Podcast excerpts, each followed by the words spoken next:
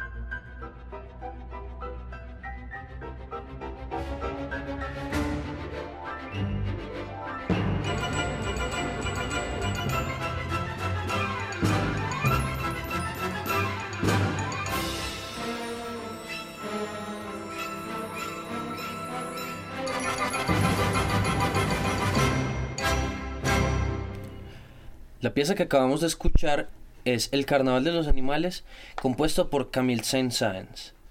Estas obras tienen unas características particulares, y es que se interpretan en un formato con una gran cantidad y variedad de intérpretes, en lo que se conoce como una orquesta sinfónica o filarmónica. Eh, bueno, estos eventos no solo dependen eh, de los intérpretes o del director, sino que también hay un vasto equipo de trabajo que se encarga de coordinar la publicidad y la logística eh, la adquisición de partituras y demás factores que resaltan el hermoso trabajo musical. Para hablarnos de esto nos acompaña hoy Catalina Prieto, subdirectora de programación de Filarmed. Catalina, ¿cómo estás? Hola Melissa, hola Sebastián, ¿cómo están? Muy bien, muchas gracias. Gracias.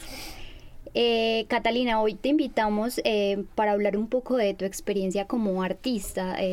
queremos conocer sobre todo eh, y para comenzar pues como esta conversación, ¿cómo decidiste que querías dedicarte al mundo de la cultura y sobre todo al mundo de la música? Bueno, Meli, yo creo que hay, hay muchas cosas. Em, eh, cuando uno está en el colegio, como que empieza a, mirar cuáles son sus vocaciones, qué es lo que hace mejor. Em, entonces yo tuve la fortuna de, dar con un profesor de música en el colegio que descubrió que yo tenía algún talento. Eh, casualmente es el papá de Sebastián, por eso me, encanta la pregunta. Em, y, yo en la música encontré un refugio. Digamos que eh, yo nunca, yo siempre he sido una persona muy tímida y eh, como que uno no, no, no se halla, ¿sabes? Entonces en la música encontré que era ese lugar al que pertenecía, al que podía, en el que podía como, como sobresalir. Y entonces por allí arranqué mi, mi carrera. Eh, yo nunca pensé estudiar otra cosa que no fuera música. Eh, pero claro, uno en el colegio es bastante, como te digo yo, ingenuo. Entonces uno piensa que todo va a salir bien y que uno es el mejor y todo ese tipo de cosas. Yo me gradué a los 16 años del colegio, entonces eh, pues todavía más ingenua. Entré a la universidad, era la única mujer eh, en la universidad, yo estudié en los Andes. Y, mm, y, con el tiempo me fui dando cuenta que ser instrumentista no era para mí, es decir, a mí me apasionaba muchísimo la música, pero también me apasionaban muchísimas otras cosas, me encantaba el derecho, eh, yo me metía a clases de derecho, me metía a clases de ciencias sociales, em, de ciencia política, em, y entonces empecé como a buscar qué otras ramas de la música existía más allá de ser intérprete puro y duro. Eh, en la ya casi terminando mi carrera tuve la oportunidad de audicionar para el Coro Mundial de Jóvenes, que es un coro que patrocina la UNESCO eh, y en el que se reúnen 80 jóvenes de distintos lugares del mundo. Eh, y para mí eso fue súper revelador. En el 2005 estuve en, en Israel precisamente con el Coro Mundial de Jóvenes eh, yo fui la primera colombiana que hizo parte de ese coro y para mí fue una cosa impresionante ver que una persona que venía de Serbia o que venía de Sudáfrica podía tener como sueños muy similares a los míos, vivencias muy similares a las mías. Eh, y eso como que partió mi vida en dos. Entonces yo dije, ¿será que me tengo que dedicar a la diplomacia? ¿O a qué me puedo dedicar? Descubrí que existía la diplomacia cultural ya como una, como una disciplina de estudio. Em, y conversando precisamente con el gerente de ese proyecto del Coro Mundial de Jóvenes, él me, contó que existía eh, eh, Arts Management, que existía la gestión cultural. Y yo, ¿pero qué es eso? Pues era algo que, obviamente, en esa época Internet, claro que existía, pero no estaba como tan disponible como hoy en día. Te estoy hablando hace 21 años.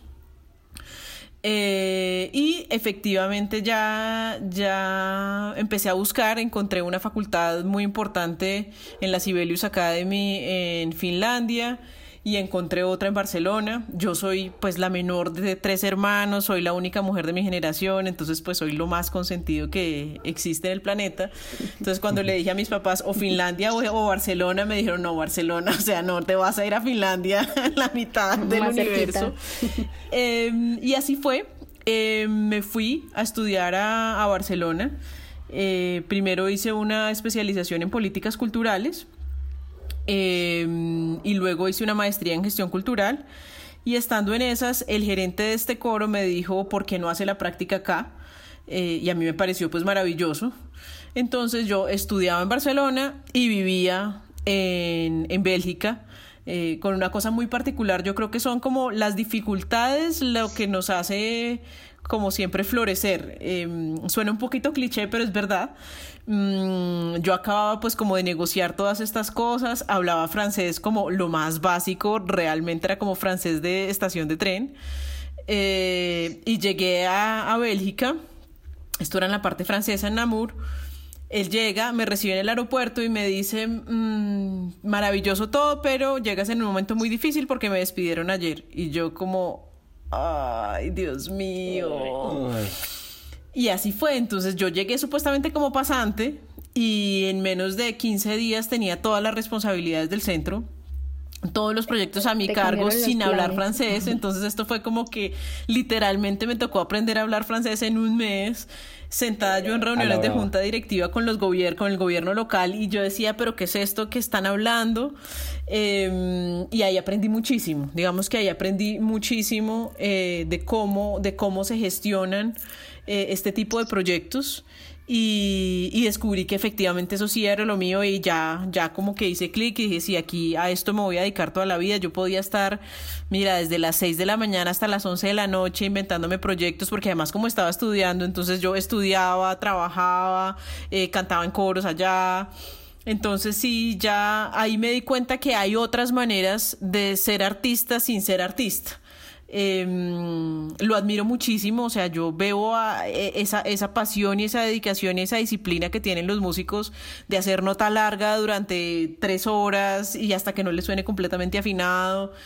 Yo esa dedicación no la tenía, eh, pero sí tengo, tenía y sigo teniendo cada vez con los años, uno piensa que eso se le quita, pero no, una pasión impresionante por, por hacer transformación a partir de la música y, le creo totalmente. Sensibilidad artística que llaman. Sí, sí, es, sí, yo creo que eso de la sensibilidad está en todo lo que toque el arte. O sea, independiente que seas luminotécnico, maquillista, vestuarista, hay algo ahí que te impulsa a hacer arte de muchas maneras. Sí, sí, de acuerdo. Y yo creo que son, digamos, como, como eh, la mía no tanto, pero sí hay otras profesiones que son muy invisibles alrededor del arte. Por ejemplo, todo lo que acabas de mencionar, los luminotécnicos, eh, los atrileros, por ejemplo, en el caso de la orquesta, o sea, sin los atrileros, pues es imposible hacer un concierto eh, y no necesariamente tienen el reconocimiento eh, que se merecen. Entonces, sí hay, yo creo que en el, en el mundo cultural hay una cantidad de de eslabones en la cadena de valor que no necesariamente están, están reconocidos. Es como están como el compositor o el creador, el intérprete y ya, no hay nada más. Eh, pero sí detrás hay una cantidad de, personajes eh, sin los cuales no podemos hacer lo que hacemos nunca. Ok, qué bacano. Eh, bueno, y, tu proceso de vinculación, pues cómo ha sido hacer parte de esa familia de Filarmet, pues que es una orquesta con tanta tradición, con tanto recorrido, que tiene hasta, si no estoy mal, un Grammy, pues ¿qué tal ha sido para ti como artista y como gestora hacer parte como ese equipo de trabajo que has sentido, que has aprendido en esta experiencia? Pues mira, mm, para mí ha sido muy raro em, por dónde la vida te va llevando hacia el camino que tú tienes que tener como les digo, yo cuando terminé la universidad, como que pues mi maestría, el objetivo era irme hacia la diplomacia cultural. Eh, de hecho, cuando yo regresé a Colombia, eh, trabajé tres años en la Embajada Americana. Yo era la especialista cultural de la Embajada.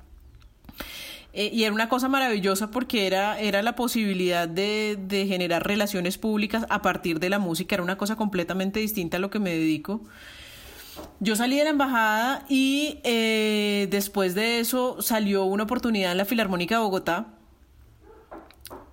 Y para mí fue muy raro, fue muy raro porque ahí estaban mis maestros, eran los que habían estado pues de jurados míos en la universidad en las audiciones que yo me moría, yo odiaba las audiciones con todo mi corazón, o sea, me angustiaba muchísimo. y pasar a ser la jefe de ellos pues fue muy raro. Em, y ahí me pasó algo eh, vuelvo y digo, a uno la vida lo va llevando por donde tiene que estar. Eh, y fue que descubrí que realmente la orquesta es la máxima expresión de la música. O sea, no hay, no hay un estamento y una estructura en la que la música se pueda transmitir de una mejor manera que una orquesta, porque en últimas pues son 90 músicos tocando juntos una obra conjuntamente, entonces es como 90 veces música. Em, y me encarreté mucho, me encarreté mucho con ese cuento de las orquestas. Eh, empecé a buscar eh, referentes en las orquestas de todo el mundo. Descubrí que no había nadie especialista en orquestas en este país y me encarreté muchísimo.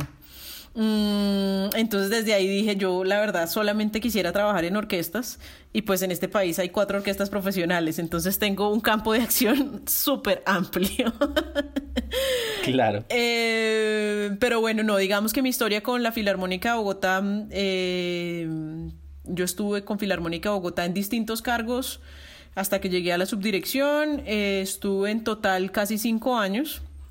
Eh, y después, bueno, tuve una situación personal, mi mamá se enfermó, yo tuve que renunciar. Eh, y me dediqué a cuidar a mi mamá. Entonces, en ese momento eh, me dio por la vena del emprendimiento. No funcionó muy bien. La reinvención que llaman. Sí, esa fue mi primera reinvención antes de la pandemia.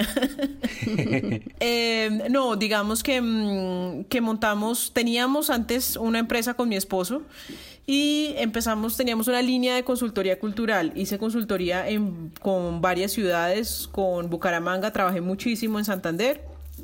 Y en ese momento conocí a, quien es la directora de la Filarmónica de Medellín, Ana Cristina Abad. Entonces, en ese momento empecé como a asesorarla, a hacer unas consultorías con ella de cómo reestructurar la orquesta. Ella llegó pues con muchas ideas y con una claridad de que la orquesta tenía que, que ser cada vez más, más profesional, no solamente en términos de su calidad artística, sino de su estructura, de su junta directiva, de todas las cosas que hacía. Entonces empecé a asesorarla y así fueron unos cuatro o cinco meses hasta que me dijo, no, yo quisiera que usted se viniera para acá. Y, hicimos el experimento de, de, venir a Medellín. Yo soy más rola que la Giaco. eh, tenía mucho miedo, em, pues porque hay tantas historias acerca de los rolos y los paisas y tenía miedo, tenía muchas, tenía muchas prevenciones eh, y, así fue. Así fue, entonces ya eh, la en 15 días cumplo tres años de estar acá. Creo que ha sido una experiencia maravillosa. Em, entendí que cada orquesta es un mundo. Eh, con una cantidad de, componentes completamente diferentes. Digamos, por ejemplo, la Filarmónica de Medellín tiene una gran ventaja, creo yo, frente a las otras orquestas del país y es que tiene un modelo de gestión que es un modelo público-privado. Eh, que es más privado que público, es decir, si bien recibe algunas cosas, algunos algunos eh, recursos del Estado mediante concursos y ese tipo de cosas, realmente su funcionamiento es casi que completamente privado. Y eso permite, em, digamos, primero tener una autonomía, que cuando tú dependes del Estado, como es el caso de Filarmónica Bogotá o Sinfónica Nacional, eh, pues tienes que estar alineado con una política de Estado. O sea, tú no puedes decir, ay, yo quiero traer a este artista porque me parece chévere, porque yo quiero pensar de hablar de paz o cualquier cosa, porque tienes primero que preguntar si está alineado políticamente. Digamos que allá hay una cantidad de factores que no son artísticos ni culturales. Entonces yo creo que esa es una gran ventaja que tiene la orquesta. Segundo, sobre todo en estos tiempos de, pandemia, es una orquesta que se ha autogestionado todo el tiempo, o sea que nunca ha tenido que depender del Estado. Entonces, em, con este, con este cuento, realmente la reinvención, esta orquesta es un siempre ha tenido un, como un departamento de creación de nuevos productos eh, porque vuelvo al cuento, es en las dificultades en las que uno realmente tiene la oportunidad de florecer. Entonces, eh, como la orquesta realmente necesita conseguir recursos de distintos patrocinadores con distintos perfiles, entonces está renovando todo el tiempo, está buscando cómo hacer nuevos productos. Eh, y eso me parece una maravilla. Lo otro es em, es una orquesta muy joven comparado con todas las otras orquestas del país. Eh, nosotros tenemos un em, promedio de edad de 35 años, es muy joven la orquesta, y eso hace que sea muy fácil de reaprender y como de quitar mañas, como de aprender nuevas maneras de hacer música. Entonces, eh, eso para mí ha sido una gran experiencia, o sea, trabajar con músicos que son muy jóvenes, que están dispuestos como a cambiar el chip, eh, eso es una súper, súper, súper ventaja.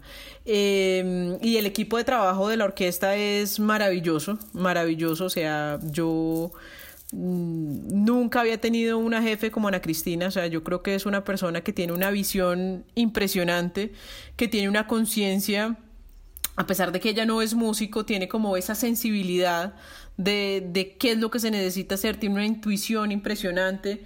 Entonces, digamos, poder trabajar con una persona así que además de todo tiene una cultura general impresionante, un, conocimiento de la ciudad y el territorio impresionante, eh, pero que además tiene en mí la confianza eh, para, para complementar esas cosas que le hacen falta. Entonces hacemos un equipo maravilloso y para mí eso ha sido fantástico, o sea, poder poder ver como el resultado de, tu trabajo, eso aquí particularmente ha sido, ha sido maravilloso. O sea, ya uno mira hacia atrás, tres años hacia atrás y dice, sí, realmente eh, hemos hecho cosas muy interesantes y faltan muchas cosas por hacer. Esa es otra cosa, uno acá, como es una orquesta privada, puedes proyectarte a futuro. Eso no pasa en otras orquestas porque pues tú estás sujeto a planes de gobierno. Entonces son cuatro años y de, difícil nombramiento y fácil remoción, exacto. sí, total. Eh, ahorita nos hablabas eh, del rol transformador que tiene Filarmet. ¿Cómo, cómo es ese rol eh, y cómo crees tú que desde la música y sobre todo la música clásica se puede transformar un territorio? Bueno, mira, em, de hecho, pues ese es el propósito superior de Filarmet, es con música transformamos la ciudad, ese es como nuestro propósito superior, yo creo que uno lo puede transformar en de distintas maneras y con distintos alcances de impacto. Entonces, eh, desde el programa que tenemos de Filarmed en las comunas, que es hacer exactamente el mismo concierto que hacemos el sábado en el Metropolitano con solista internacional y con director internacional, ese mismo lo hacemos en una iglesia distinta de una comuna distinta de la ciudad. Desde ese programa que a nosotros al principio nos dijeron, no, pero están locos, si van a ir a las comunas, eso lleven música colombiana o lleven música guapachosa, que eso la gente no entiende, la música clásica. Y tú ver cómo en Aranjuez, eh, recuerdo mucho, en Aranjuez hicimos unos, unos, eh, unos ciclos de Wagner, o sea, nada más pesado que Wagner. Y primero la iglesia estaba repleta y, y, se aguantaron la hora y media totalmente en silencio y la gente estaba totalmente conmovida. Entonces, desde ese momento que tú le, transformas esa horita y media a, la persona que se encontró con la música hasta los programas que tenemos ya pues de mayor alcance, que son los programas que tenemos en Urabá, tenemos un programa de formación musical en Urabá muy importante, eh, el programa que tenemos con jóvenes en condición de discapacidad, que es maravilloso. Eh, o uno de mis bebés que lo adoro, que es el coro Reconciliación, es poder tener en un mismo lugar a excombatientes y víctimas del conflicto armado eh, cantando, eh, pues tú dices realmente sí estamos aportando al, al desarrollo de, de, pues del país, pero esta región en particular. ¿Cómo se llama ese coro? El coro Reconciliación se llama nuestro coro, sí. Ay, qué chévere. Eh, hay algo que me parece muy valioso de Filarmet y era algo pues que tú rescatabas y es esa apuesta por la democratización de la cultura. Eh, pues en este sentido eh, se propone no solo ampliar el acceso de sus eventos mediante la implementación de varios formatos, así como lo que nos contabas pues eh, acá en Medellín, sino que también comenzó a combinar el repertorio orquestal tradicional de los diferentes pues periodos con versiones sinfónicas de música popular eh, como esa estrategia pues de apropiación social. Eh, nos interesa mucho que nos cuentes también cómo ha sido esta, este proceso y de qué forma han logrado fusionar la música de cámara eh, con otros géneros musicales, que eso a uno a veces le parece como tan raro. Pues mira, precisamente tú acabas de hablar, acabas de mencionar una palabra que es fundamental para nosotros y es apropiación.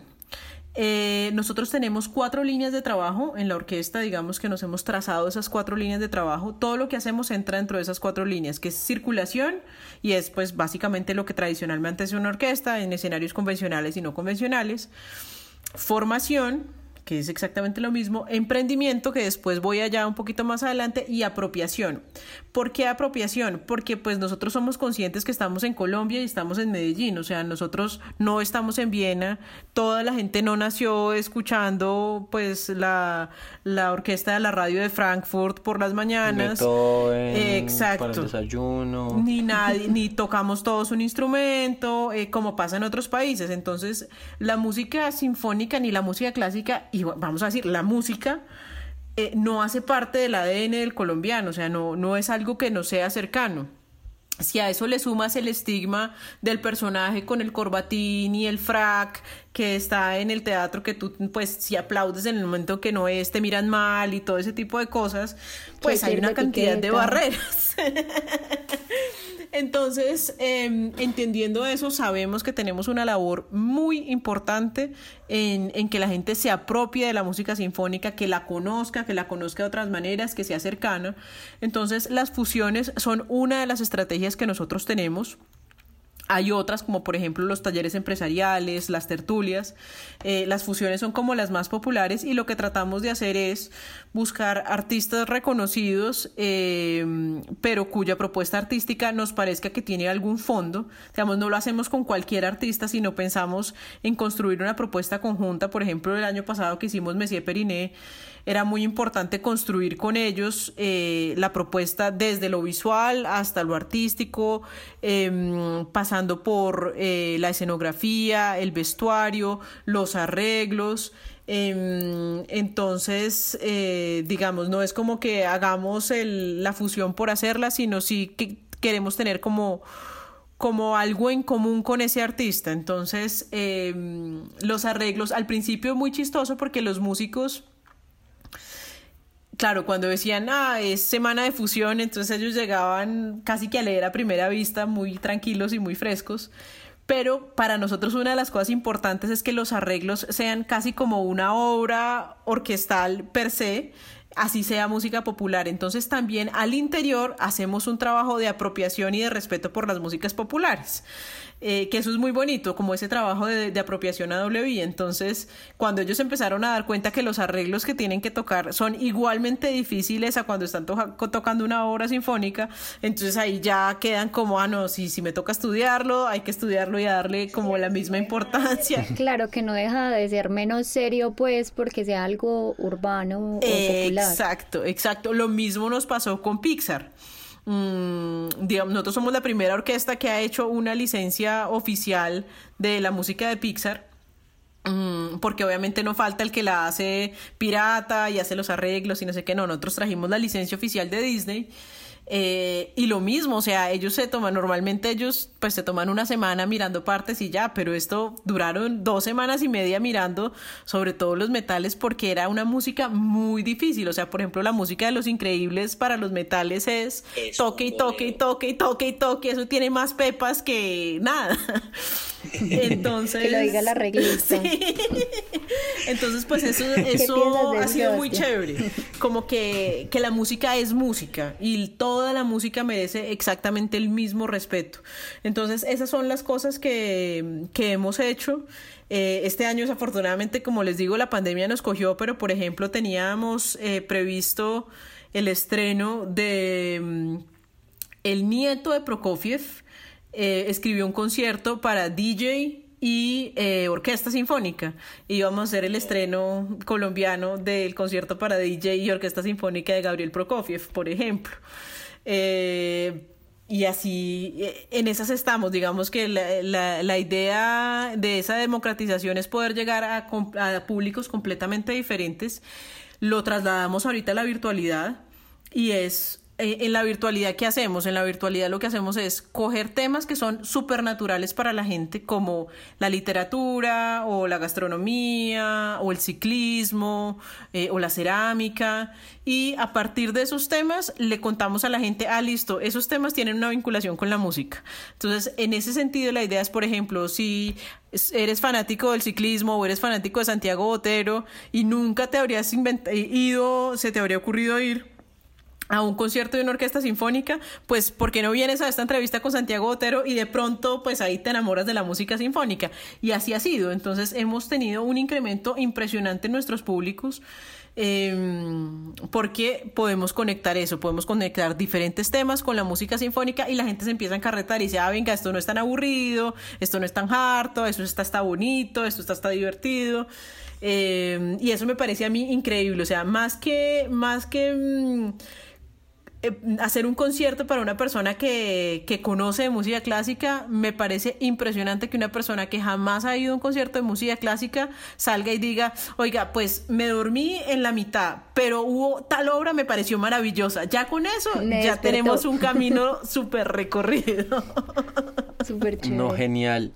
No, y la verdad me parece muy bacano eso que hacen de de también sensibilizar al músico clásico que es encerrado en su mundo de eh, no me salgo de, de, la música académica y todo lo demás es un chiste, pues como acercar al músico también como del otro lado a cosas más mundanas, por así decirlo, más comerciales, me parece una propuesta bastante interesante. Y te quería hacer pues una pregunta. Eh, sabemos que hay un, pues que ustedes tienen el programa de formación de públicos y te queremos preguntar, pues primero, cómo ha funcionado eso, qué tal ha sido el manejo de eso y puntualmente, cómo ha cumplido eh, Filarmet su papel en cuanto a ese, esa labor social desde la pandemia, cuáles han sido como las las formas en las que se han metido de vuelta a, formar públicos, a hacer crecer esta cultura por la, por la música orquestal. Y aprovechando pues los, los retos que plantea la virtualidad, que sabemos que son muchos y que en estos momentos hay una gran variedad de oferta cultural en redes, hasta el punto que la gente no sabe cómo hacia dónde pegar. Entonces, cuéntanos cómo ha sido, cómo ese, ese papel de Filarmet? Pues mira, em, ha habido cosas muy interesantes, digamos cosas que nosotros nos soñábamos en la presencialidad, pero no podíamos hacer por un asunto presupuestal, estamos pudiendo hacerlo en la virtualidad. Por ejemplo, la habitualidad. Digamos que la habitualidad es una cosa fundamental a la hora de, de, formar públicos y de crecer audiencias. O sea, que la gente sepa que todos los sábados a las 6 de la tarde llega al Metropolitano y se encuentra la Filarmónica de Medellín. Eso no lo habíamos podido hacer porque la verdad a nosotros la vida no nos da para pagar el teatro cada ocho días. Eh, pero en la, en la virtualidad lo hemos podido hacer. Entonces ya la gente sabe que todos los sábados a las 7 de la noche se conecta al Facebook o al YouTube de Filarmed y encuentra un concierto de cualquier cosa. Eh, y hemos estado rotando, como les digo. Entonces, así como se pueden encontrar un octeto de maderas tocando música francesa, al siguiente sábado se encuentran música colombiana y al siguiente sábado se encuentran música latinoamericana y luego se encuentran música italiana. Entonces, eso nos permite, como la gente no sabe muy bien qué se va a encontrar, ya empieza como, como a rotar esos, esos repertorios. Ha sido difícil, eh, sobre todo sobre todo al principio fue muy, muy complejo para ellos, para los músicos, no tener la posibilidad de estar tocando pues piel con piel, que eso para el músico de orquesta es muy importante, o sea, ellos, ellos viven en un colectivo, entonces pasar de ese colectivo a tener que enfrentarte con tu celular y grabarte con el celular. Como para todos. Muy difícil, es muy difícil. Em, entonces eso al principio fue muy complicado para ellos, eh, sobre todo en términos emocionales porque además esta orquesta tiene otra particularidad que a me parece divina y es que su gran mayoría, más de la mitad, son, hacen parte, hicieron parte del programa de la Red de Escuelas de Música de Medellín. Entonces, ¿esto qué implica? Que son, o sea, que llevan tocando en orquesta desde que tienen ocho años, son amigos desde que tienen ocho años. Entonces, imagínate, después de que llevas 25 años tocando juntos, que de un día para otro te digan, no, tienes que quedarte encerrado tocando con tu celular, pues es muy duro para ellos, muy duro. Entonces, eso ha sido, ha sido una, una cosa muy compleja pero para nosotros precisamente en ese término de crecimiento de audiencias y de formación de públicos ha sido una gran oportunidad. Además, porque el formato eh, hemos entendido que no podíamos simplemente trasladar lo que hacíamos en la presencialidad a la virtualidad. Digamos que eso no funciona. Es como lo que, lo que está tan mal en las clases, que es el mismo, eh, el mismo profesor con los 30 niños dando exactamente la misma clase que habría dado en la presencialidad, pasaron a la virtualidad. Eso no funciona, porque pues tú pierdes la atención a los 15 minutos o te suena el celular o simplemente apagas la cámara. Em, entonces empezamos a generar contenidos completamente diferentes. Entonces, por ejemplo, los conversatorios que tenemos los jueves son una nota porque, porque es un formato completamente diferente. Volvimos a nuestro concertino un youtuber y funciona muy bien, o sea, lo hace súper bien. Em, y lo que sí entendimos es que realmente el factor diferencial es la calidad. O sea, como tú mencionabas, hay mucha oferta por todos lados. Entonces, prácticamente tú abres el Facebook o abres el Instagram y hay algún concierto o algún live o alguna cosa. Eh, y lo que realmente marca la diferencia es eso, es la calidad en lo que, eh, con la que lo haces. Eh, esas cositas distintas que hace. Entonces, por ejemplo, tener una propuesta gráfica distinta, eh, incluir una ilustración de, de, algún ilustrador famoso, involucrar otras artes. Eh, eso supone para nosotros como programadores y como, como gestores un reto impresionante porque antes, por ejemplo, en la presencialidad a ti te funcionaba un producto y lo podías dejar cuatro o cinco años sin problema. Ahorita te funciona un producto y el recurso se te agota en un mes. Porque ya la gente está cansada, o sea, el concierto de cuadritos, ya pues nadie quiere volver a ver las orquestas en cuadritos. Em, ese tipo de cosas. Entonces tiene. Aparte porque a la par se están generando un montón de cosas a la vez, entonces la gente como que no sabe. Dónde para dónde ir, a dónde mirar. Entonces, por ejemplo, pensar en eso. La gente está usando los mismos canales, entonces todo es a través de Facebook y YouTube, pero no, y la manera como están midiendo audiencias es una manera muy rara porque dicen, sí, tuvimos un alcance de 60 mil. Sí, claro, pero vamos a ver de esos 60 mil cuántos se quedaron más de tres segundos, cuántos realmente entendieron lo que estaba pasando o si simplemente están cocinando el almuerzo mientras están ahí medio, medio escuchando a lo lejos. Sí, eso es muy difícil de mirar.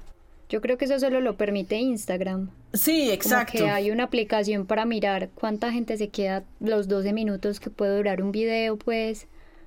o si solo se queda tres o los primeros 50 segundos. Exacto, entonces eh, digamos que eso también ha sido muy interesante y es poder lo que hemos hecho y nos ha funcionado muy bien es pensar en, en, canales. Entonces, si efectivamente tenemos ese canal de distribución masiva que es Facebook y YouTube, pero tenemos otro tipo de canales como más uno a uno que nos permiten medir el impacto de lo que realmente estamos haciendo. Entonces, por ejemplo, ahorita lanzamos en alianza con Confama toda una serie de mm, talleres para el fortalecimiento del ecosistema musical de las regiones. ¿Por qué? Porque pues hay un montón de directores de bandas eh, en todo el departamento, pero son directores que realmente no tienen todas las competencias que necesitarían eh, y nadie se ha sentado a formarlos en esas competencias. O sea, ahorita, por ejemplo, durante la pandemia, son personas que no saben utilizar un programa de edición de audio, son personas que no saben eh, utilizar un programa de edición de video, entonces sus estudiantes están como sin realmente tener un proceso. Entonces lanzamos esa serie de talleres y eso, por ejemplo, la, la, convocatoria de eso es uno a uno, es llame, mire, vamos a estar haciendo esos talleres, sabemos que en su municipio hay una escuela de música, que es súper importante, que hay una banda, invita a sus amigos. Em, entonces es irónico, pero en la virtualidad hemos tenido muchos más contactos uno a uno que lo que teníamos en la presencialidad. La gente piensa que es al revés, que entonces uno simplemente lo vota por Facebook y YouTube y le llegó al mundo entero. Sí, efectivamente eso hace que uno ya deje de ser una orquesta de Medellín y se vuelve una orquesta del mundo. Entonces tus referentes tienen que ser mucho más altos. Catalina, en ese sentido, eh, ¿qué retos crees que tiene el país ahora y pues la ciudad en materia cultural? ¿Cómo crees que, desde la gestión y de esas técnicas que nos hablabas y de esas estrategias se puede contribuir a la superación de estos retos? No solamente en la música, sino también en, en otro tipo de artes. Mira, Meli, yo creo em, que efectivamente la música y las artes en general, pero más la música sinfónica, llevaba 200 años gestionándose de la misma manera. O sea, nosotros llevábamos 200 años haciendo exactamente lo mismo. Entonces, nosotros pasamos de repente en tres meses del siglo XVIII al siglo XXI, sin hacer la preparación que eso requiere contadas excepciones. Y no estoy hablando solamente de Medellín, yo estoy hablando, esto mismo le está pasando a orquestas en Estados Unidos, esto mismo le está pasando a orquestas en todos lados. Em, entonces creo que ahí hay una oportunidad muy grande. Eh, porque definitivamente la manera como el público se relaciona con las artes y la cultura cambió, definitivamente. O sea, así llegue la vacuna y todo lo que sea, eh, ya eso es algo que cambió y por ahí ya pasamos. La música en vivo no se va a poder reemplazar, por supuesto que no, pero sí creo que aquellas instituciones que em, gestionen de alguna manera programas que permitan incluir em, contenidos complementarios a partir de lo digital y a partir de lo virtual son aquellas organizaciones que van a estar por encima de las demás y que van a sobrevivir. Digamos que en este momento sobrevivir 2020 no es ningún chiste para ninguna institución cultural. El riesgo grande va a ser sobrevivir 2021.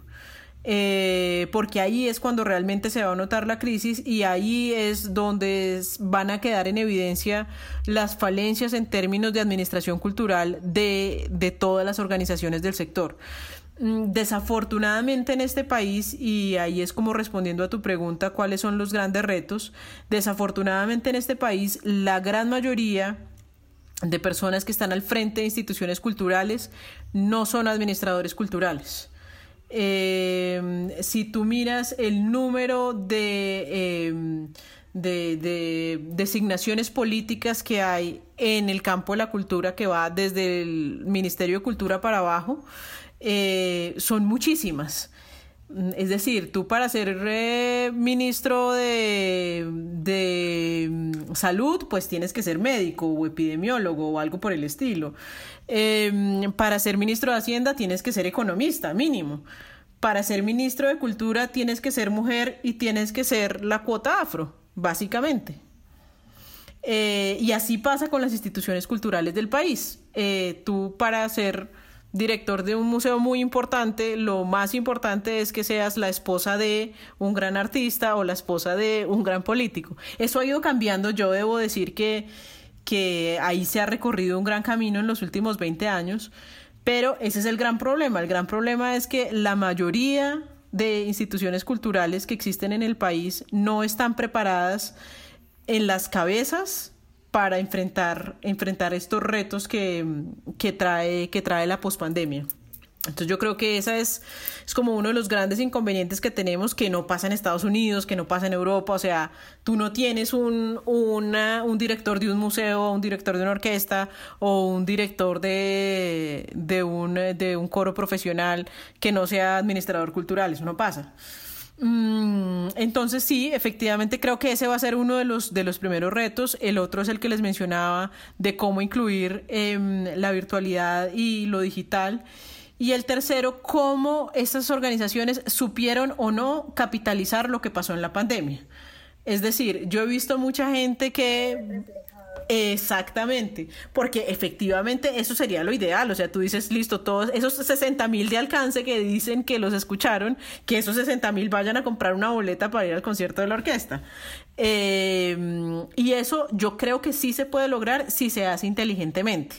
Es decir, si se hace una captura de datos muy inteligente, si las personas que están en el interior de la organización saben exactamente quiénes los están escuchando, quiénes los estaban viendo, si siguen las relaciones con esas personas eh, y mantienen esa relación con el público. El que, el que logre mantener esa relación con el público que lo está viendo en la virtualidad y lo logre llevar a una sala de concierto y logre llamar a la acción a que compre una boleta, ese la tiene solucionada.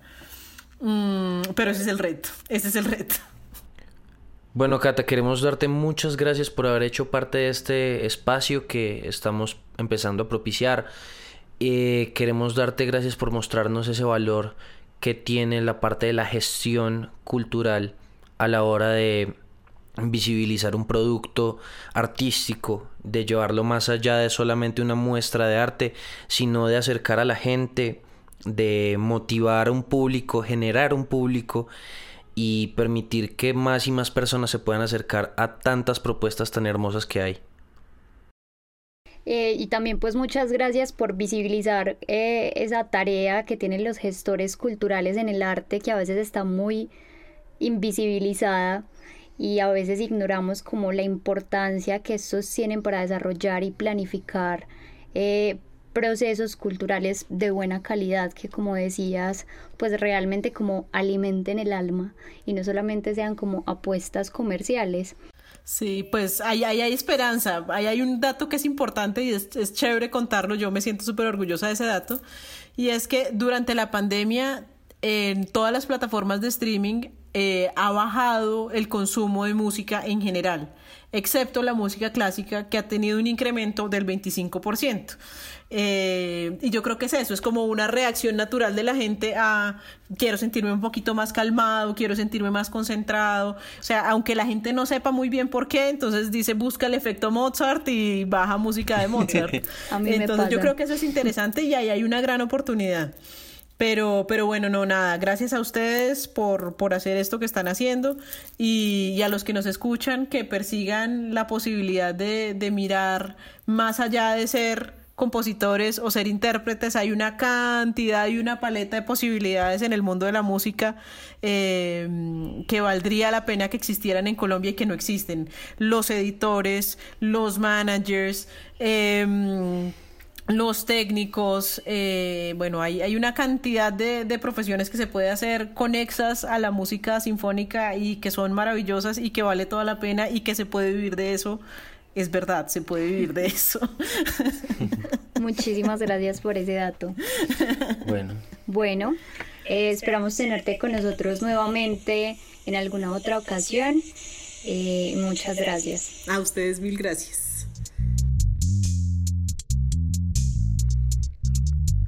Esto fue Cultura al Aire. Un espacio donde diferentes artistas colombianos hablan con nosotros de sus procesos creativos y su vida en la escena cultural del país.